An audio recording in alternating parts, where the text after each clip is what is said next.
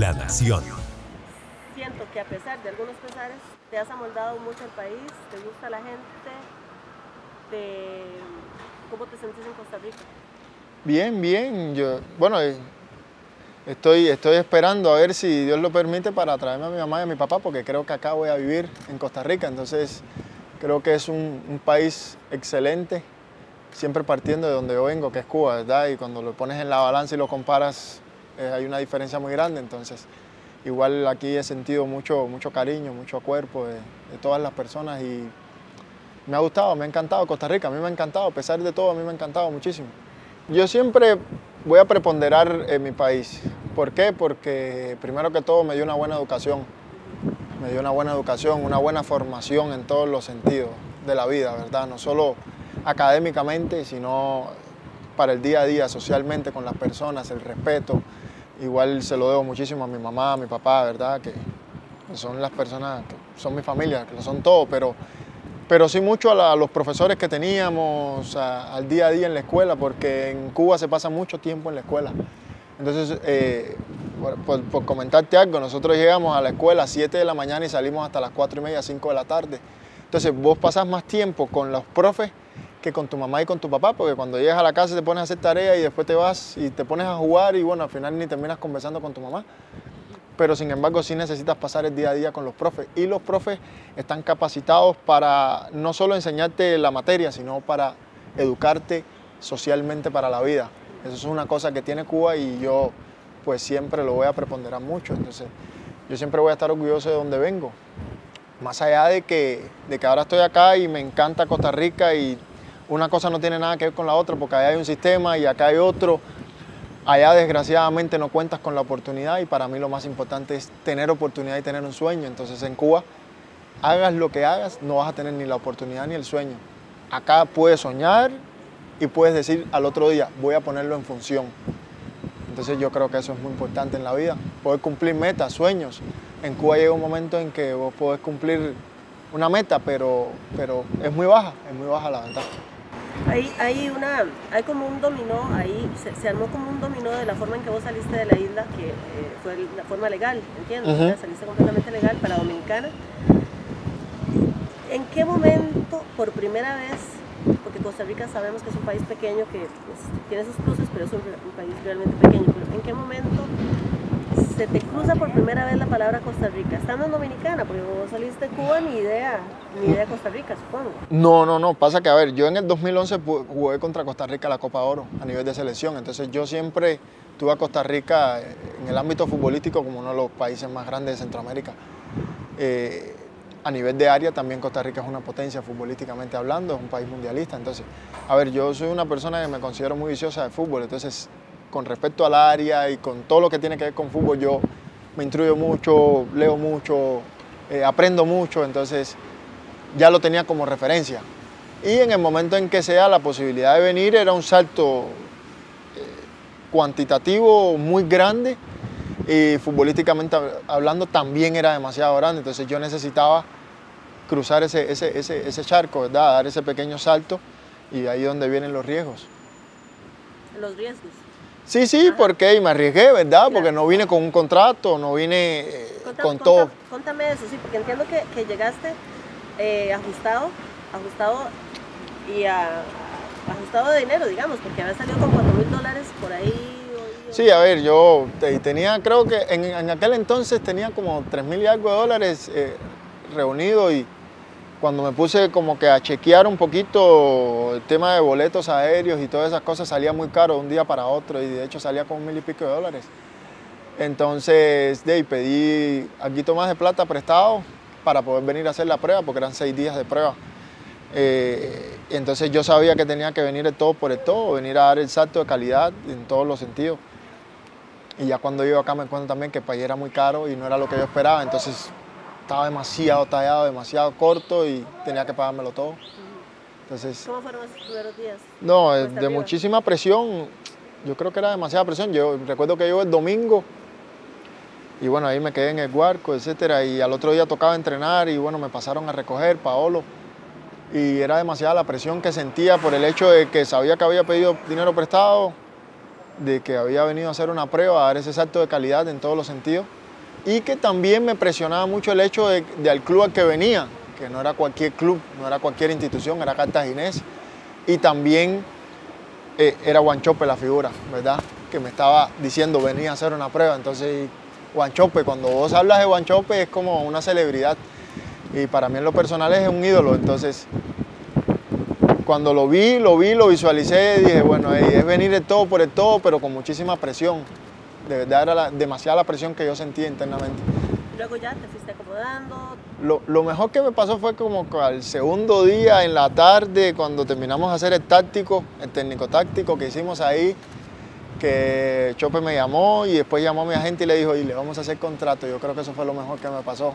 Y yo pegaba brinco y pegaba y yo decía, no, no puede ser, increíble. La apuesta realmente concreta fue Chope. Yo no puedo ocultar eso, ¿me entiendes? ¿Por qué? Porque yo recuerdo que me decían que para cubanos no tenemos presupuesto. Desgraciadamente mi pasaporte implica mucho a la hora de, de hacer una contratación y me había pasado antes. No es que me pasó por primera vez en Costa Rica, ya me había pasado. Ya he tenido chances de ir a España, tuve chances de ir a Tailandia, de ir a Brasil, de, ir a muchos lugares a hacer pruebas, pero cuando se hablaba de un pasaporte cubano y un cubano te decían no. Y entonces era como que, sí, no, el cubano es beisbolero o CEO, pero no, no, no, fútbol no.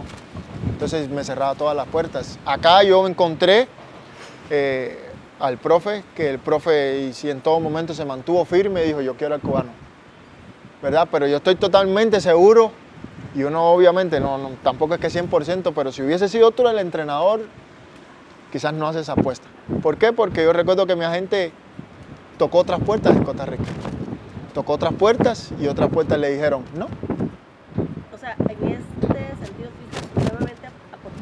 afortunado. Te lo sí, sí, sí, sí. pero Sí, no, no, no, yo le doy gracias a Dios por, más que todo por la oportunidad que me dio Chope. Todo, ¿verdad? Él venía llegando al club, venía haciendo una serie de cambios y reestructuraciones en el equipo y me mete más presión cuando me dice que voy a sacar a Chiqui y vos vas a ser el próximo ídolo de Cartaginense. Entonces yo, no, no, no, no, no, aguanto un toque y me dijo, tranquilo. Y recuerdo que en ese momento me puso una cláusula de rescisión muy alta y lo primero que me dijo, vos no duras seis meses en el país. Vos tenés para dar el salto mucho más allá. Y en ese momento no me lo creía tanto, ya después cuando, cuando van a pasar de torneo y las cosas que uno va haciendo y se da cuenta que sí puede.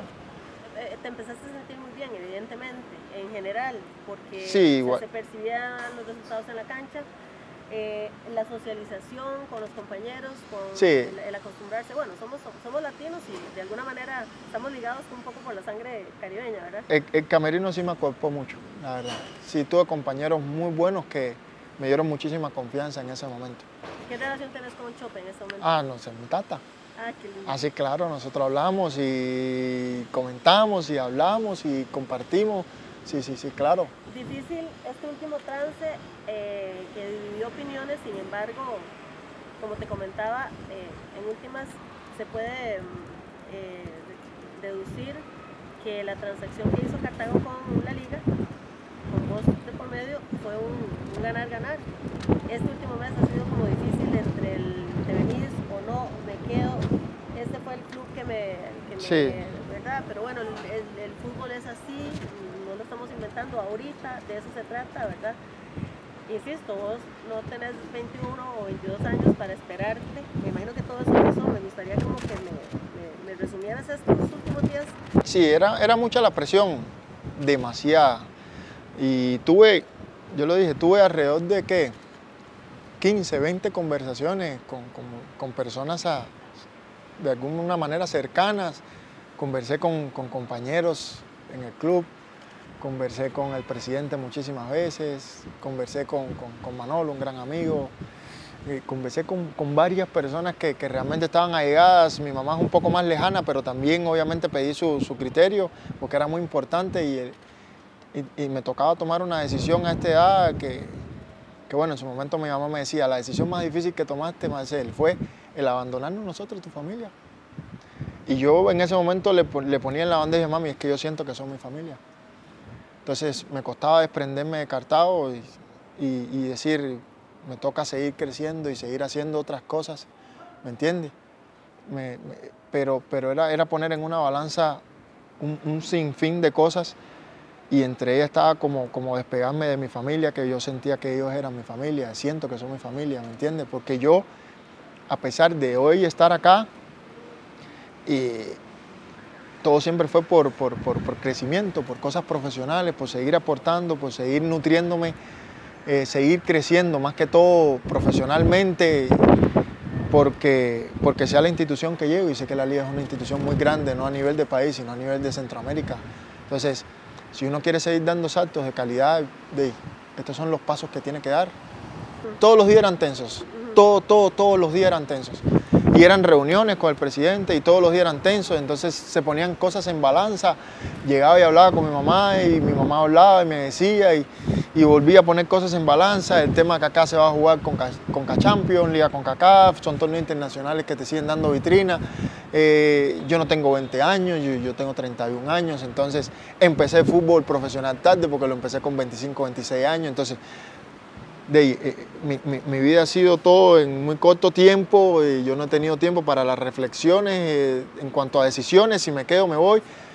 Y en el momento en que sucede todo, no te voy a mentir, sí me pongo a leer algunos comentarios de gente de Cartago y me, me dolió mucho lo que leí antes de salir, porque era como que, de sé si se va a ir, que se vaya, esto es una novela. Y yo por dentro decía, coño, yo llevo dos años de, de mi vida dándole todo a Cartago y no siento que eso deban ser los comentarios de los Cartagos.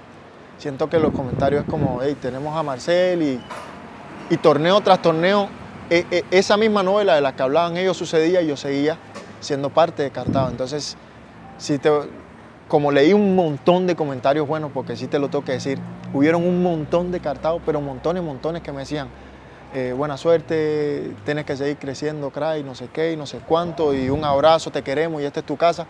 Y por otro lado, habían otros que, realmente quizás no se ponían en mi parte, en la situación mía, en la que, en la que yo estaba, y, y, era como, como darme duro, ¿verdad? Igual la salida cuando se da del club, estaba triste, estaba triste por el comunicado como fue, porque creo que, que no es que yo me voy de Cartago porque me da la gana y no dejo nada, ¿no? Sino que hay un buen monto económico que, que, pesa y yo llegué gratis a Cartago. Entonces hay un buen monto y un monto grande porque creo que en, en, el país, a lo que he hablado, nunca se ha hecho una transacción de ese tipo. Entonces digo, bueno, eh, yo le estoy dejando algo al club que siempre me abrió las puertas, que, estuvo, que me apoyó, es decir, no me estoy yendo y los estoy dejando así. Y en, esa, y en esa vorágine eh, hubo algo que marcó cuando ya dijiste, porque estabas, estabas estudiante y como decís vos, debe haber sido terriblemente desgastante. En la mañana posiblemente pensabas una cosa, en la noche otra, después alguien te aconsejaba una cosa y luego tenés, en el momento en que ya dijiste no, en el momento en que te llega la última llamada, como una película, la última llamada, de la liga. Marcel, una oportunidad más. Eh, ¿Te venís con nosotros o te quedas? Y ya era el último chance por Sí, todo fue, todo fue como muy rápido, entonces fue ya, en el momento en que, en que ya yo creo que tomo la decisión, eh, me, senté yo solo, me senté solo alrededor de 30 minutos más o menos y, y recuerdo que empecé a escribir Empecé a escribir en un lado, en el otro, en un lado, en el otro, cosas para poner en la balanza Marcel, ¿verdad? Ahí quité mamá, quité papá, quité afición, quité instituciones, quité todo, ¿verdad? Solo Marcel. Y, yo decía, bueno, ¿para qué llegué a este país si no es para, para crecer? ¿Verdad? ¿Para qué di el salto si no es para seguir creciendo? Entonces dije, tengo que seguir creciendo. Marcel, el sentimiento, de nuevo, desmenuzando esos sentimientos que fueron, que se desarrollaron en tan pocos días.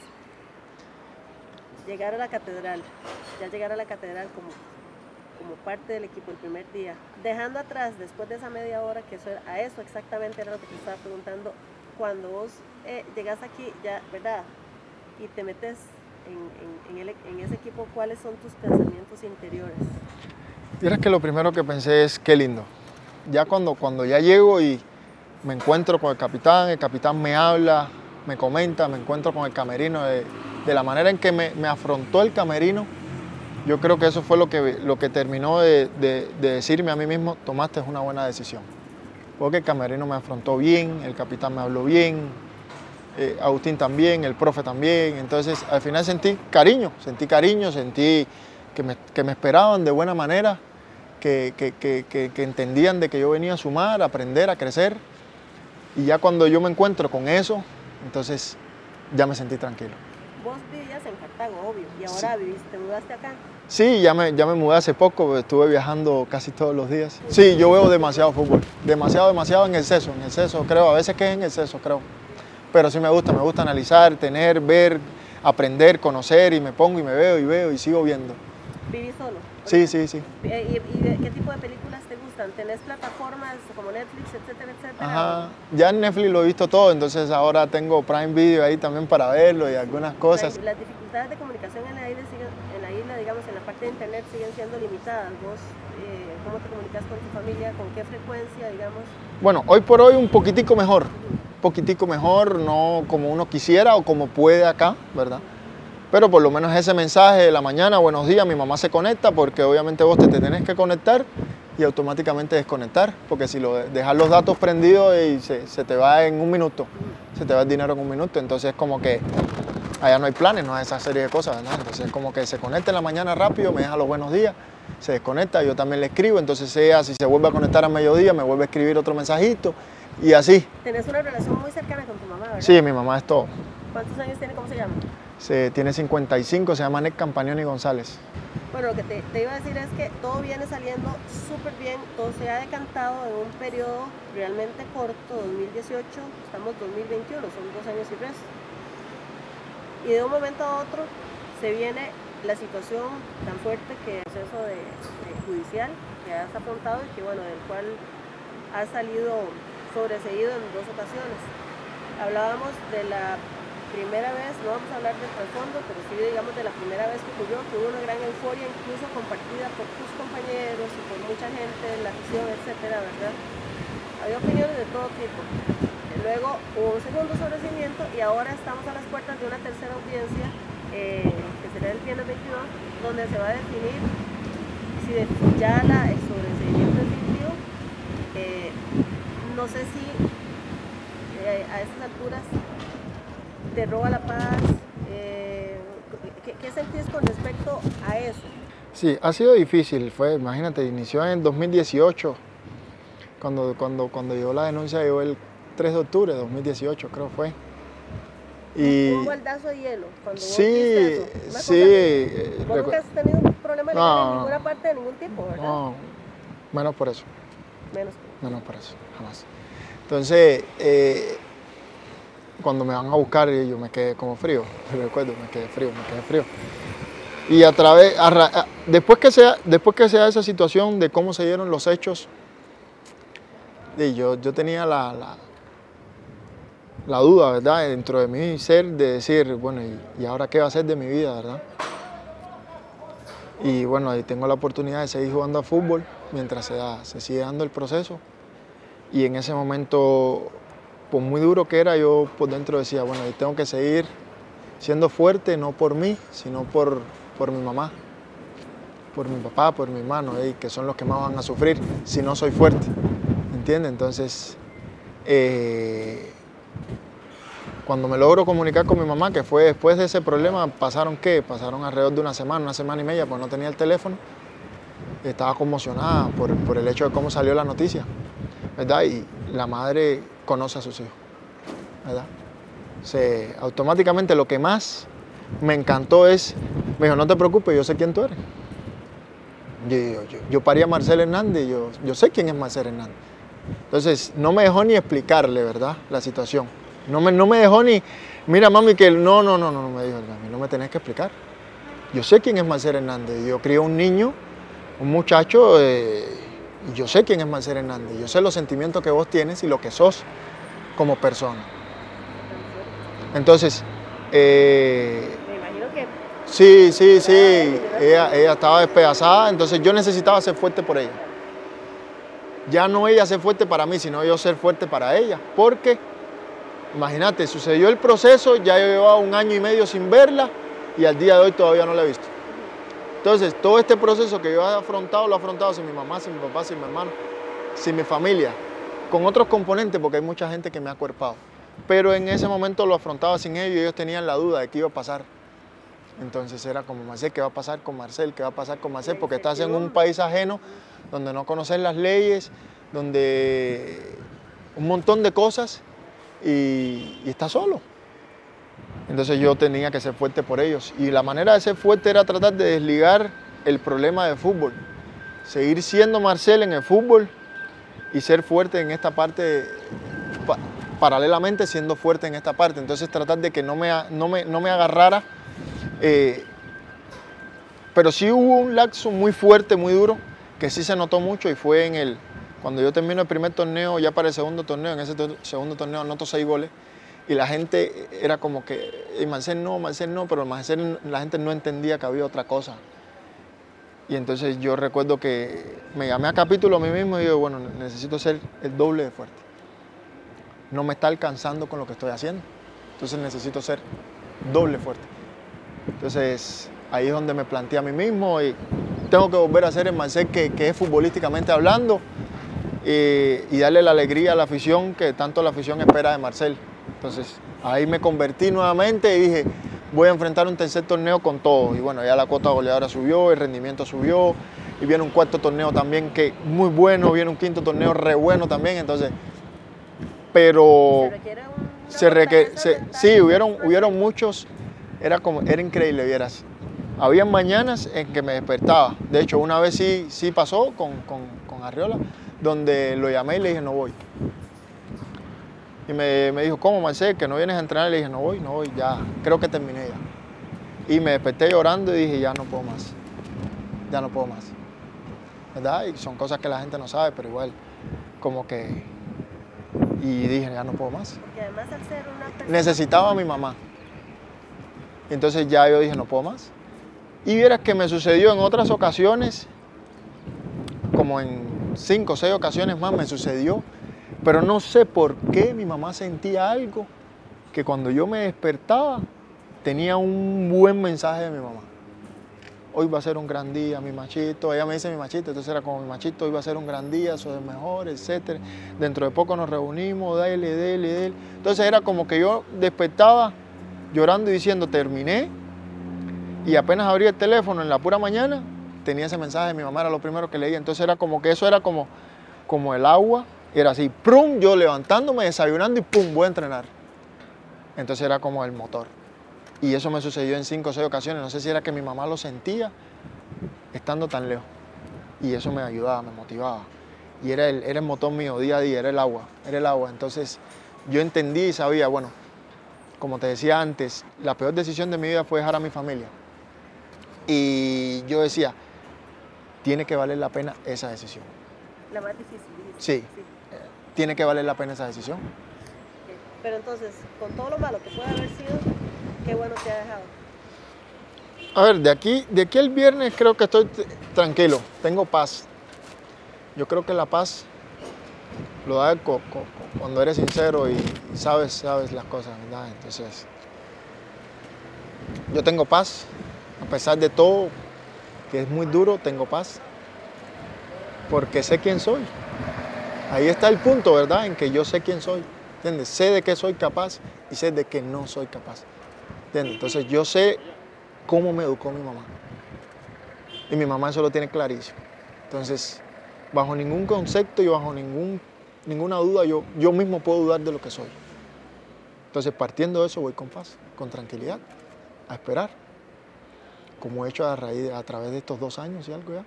Entonces, al final me toca ser paciente, como me dice mi abogado, comedidamente, hay que ser comedido en la alegría, todo, hay que esperar, hay que seguir pensando en lo que viene. Y bueno, ahora habrá otra audiencia el viernes con respecto a eso, a la apelación. Y, y qué decirte, enseñanzas te deja todo en la vida y esto más todavía. Esto te deja una enseñanza grande, ¿verdad? Primero porque me sucedió a días de estar en el país Imagínense, me sucedió, ni siquiera había pisado la cancha cuando me sucedió. Me sucedió esa situación y no había ni pisado el terreno de fútbol oficialmente. No lo había hecho. Eh, entonces, complicado para mí, ¿verdad? Llegar a un país y encontrarse con una situación así. Eh, sin conocer muchas cosas, sin conocer la idiosincrasia, sin conocer cómo son las personas realmente. Eh, entonces me, cogió en shock, estaba en shock, la verdad estaba, estaba como en shock. Pero he ido aprendiendo, he ido aprendiendo sobre todo a cómo tratar al a, costarricense más que todo, a qué, a qué decir, a qué no decir, a cómo hacerlo, de qué manera hacerlo. Yo soy una persona que es muy frontal y bueno, he entendido de que al tico no se le puede ser tan frontal. Eh, recuerdo que cuando sucedió el tema, de, no se me va a olvidar nunca, ¿no? Me dicen, Macer, espérate, que mira, yo, ¿cómo que me espere? Yo tengo que enfrentar el problema. Yo llevo dos años enfrentando el problema y, y lo voy a seguir enfrentando el tiempo que sea necesario. Y cuando me decía, mi mamá me decía, pero Macer, ¿cómo que no puedes venir? Pero es que estás preso en Costa Rica. Y yo, mami, yo necesito enfrentar el problema. Porque a mí me enseñaste a que los problemas se enfrentan. No se le da la espalda al problema. El problema se enfrenta. ¿Entiendes? Entonces, eh, a pesar de toda la situación, yo necesito, yo necesito y necesitaba enfrentar esto para aprender muchas cosas que me ha enseñado, eh, como te decía, del trato, de lo social, de cómo hay que ser, de, qué prudencia hay que tener, de, de, todo, de, cómo tratar al tico, eh, de no decirle las cosas tan directas porque se enojan, porque son más susceptibles, porque a veces cuando uno hace un poco la voz, aunque esté en broma, ellos piensan que uno está...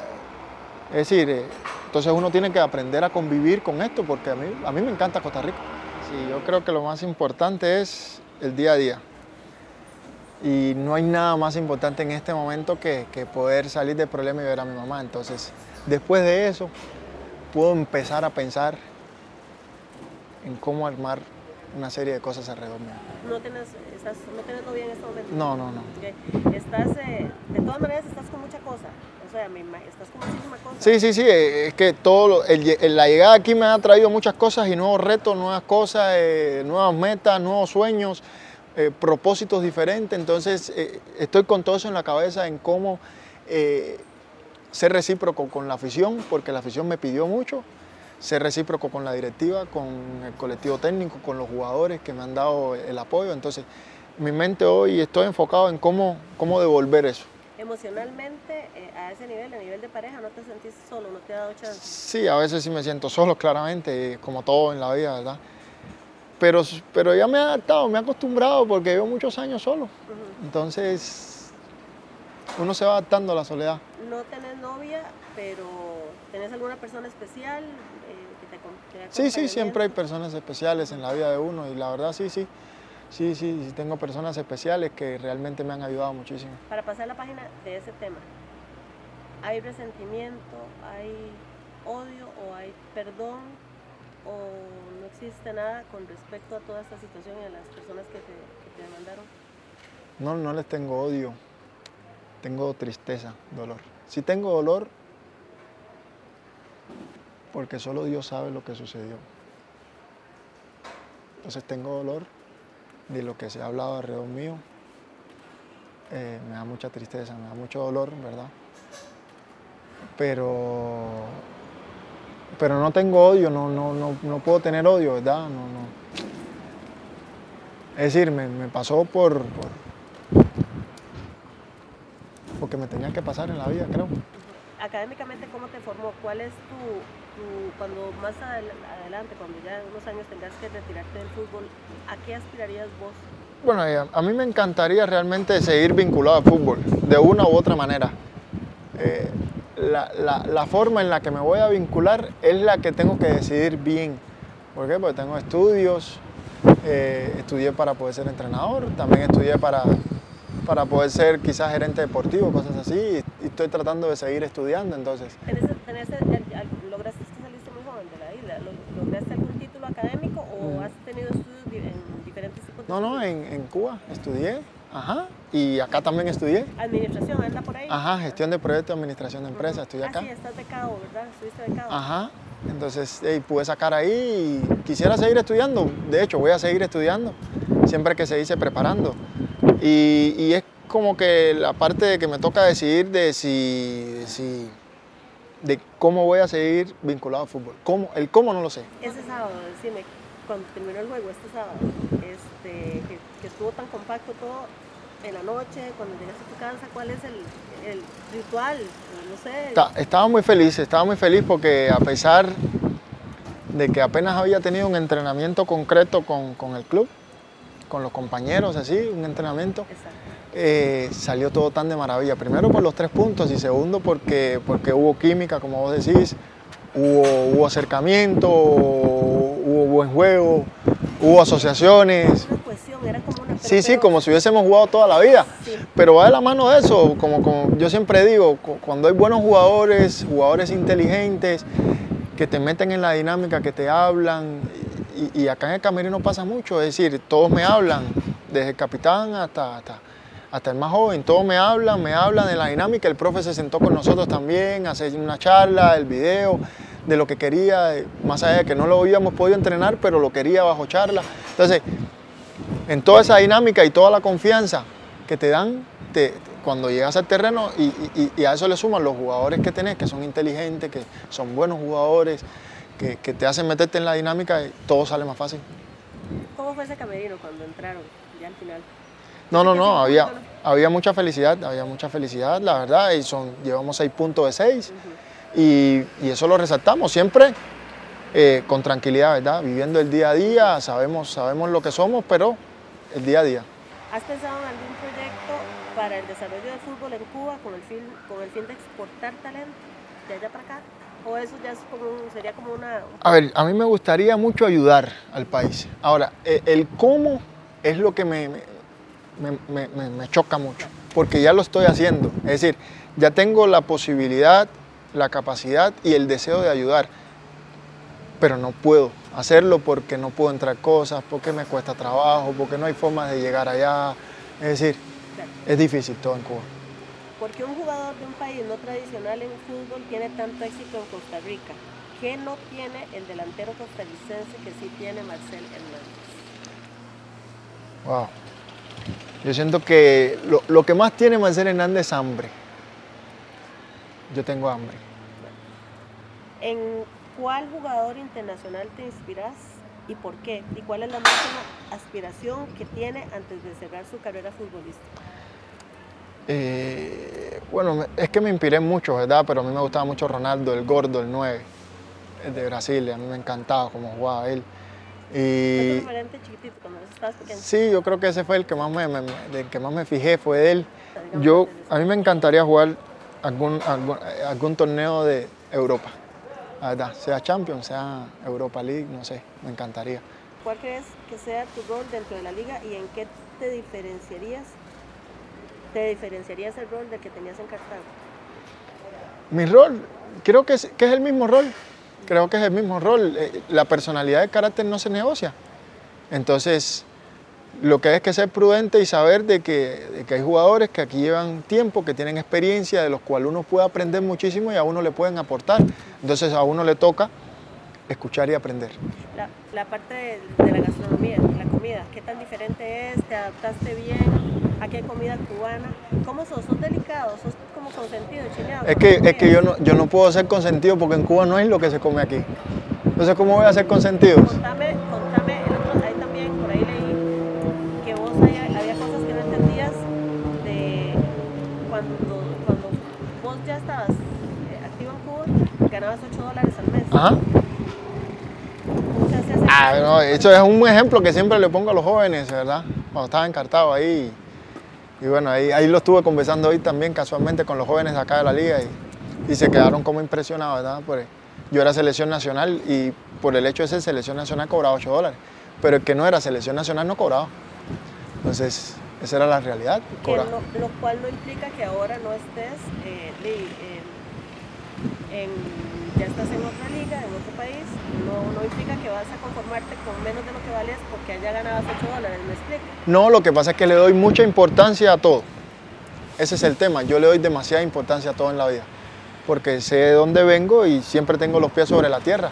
Sé lo que pasé para llegar acá. Entonces ese, ese es más que todo lo que siempre trato, trato de transmitirle a los jóvenes, que valoren mucho lo que tienen. Y que siempre hay un más allá. ¿Te has arrepentido alguna vez de haber salido de, de Cuba? No, no, no, porque es la única manera que tengo de darle de cumplir los sueños a mi mamá. Es- era saliendo de Cuba, no tenía otra chance, no tenía otra manera, no tenía otra forma, no había cómo. A pesar de que tengas que sacrificar esa esencia del cubano tan maravillosa y esa que viven, viven otra realidad que de pronto es más sencilla. Es que, es que tenía que metiéndonos- sacrificar, sí. tenía que sacrificarlo porque allá no iba a tener nunca la oportunidad de darle otras cosas a mi mamá. La Nación. De la página a sus oídos.